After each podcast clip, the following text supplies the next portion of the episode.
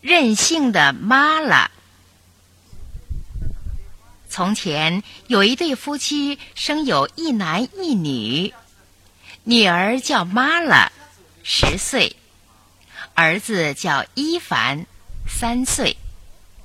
两个孩子聪明活泼，十分可爱，所以呀，夫妻俩过分的溺爱他们，尤其是女儿妈了，被他们娇惯的格外任性。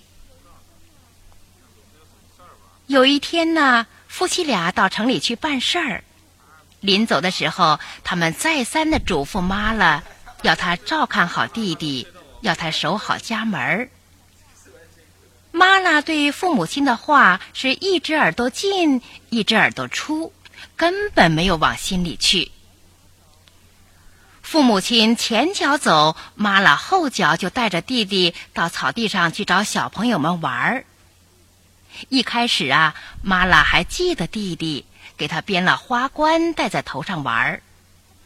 但是玩着玩着，他只顾自己开心，把弟弟完全忘了。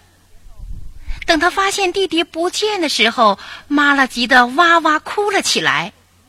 妈拉一路走，一路寻找他的弟弟。妈拉走过一座炉子，他问炉子。你看见我的弟弟了吗？炉子说：“你吃一点我烤的黑面包吧。”妈拉说：“我平时吃白面包还得加上蜂蜜呢，谁稀罕你的黑面包？”说完，头也不回的走了。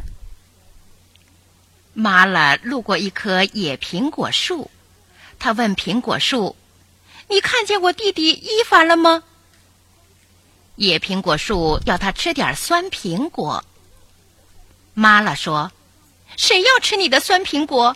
我在家里吃苹果，从来就是挑最好的。”野苹果树不告诉他。妈拉来到小河边，他又去问小河：“小河，你有没有看见我弟弟伊凡？”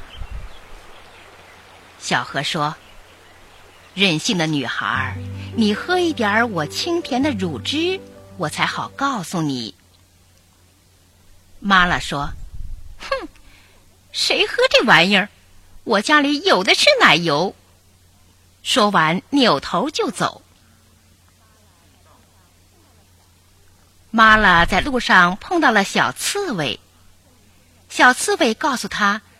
森林中的老妖婆让天鹅把伊凡给叼走了。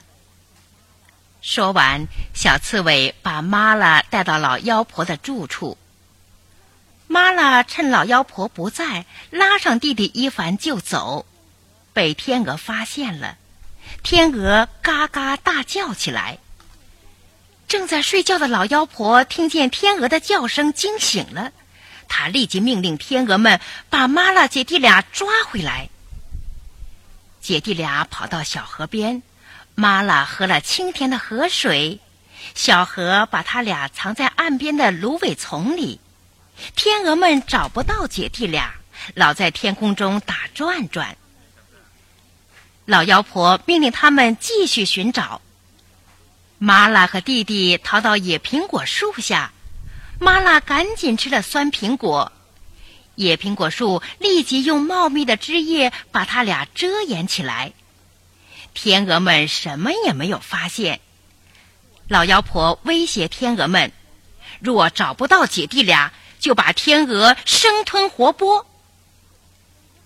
天鹅害怕极了，只好继续追赶。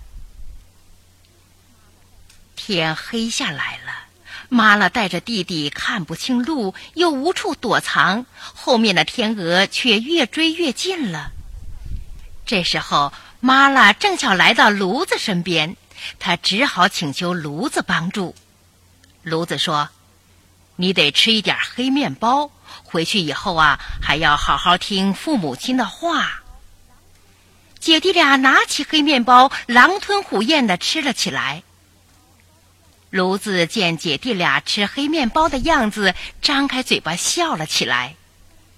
姐弟俩藏在炉身内，关上了炉门。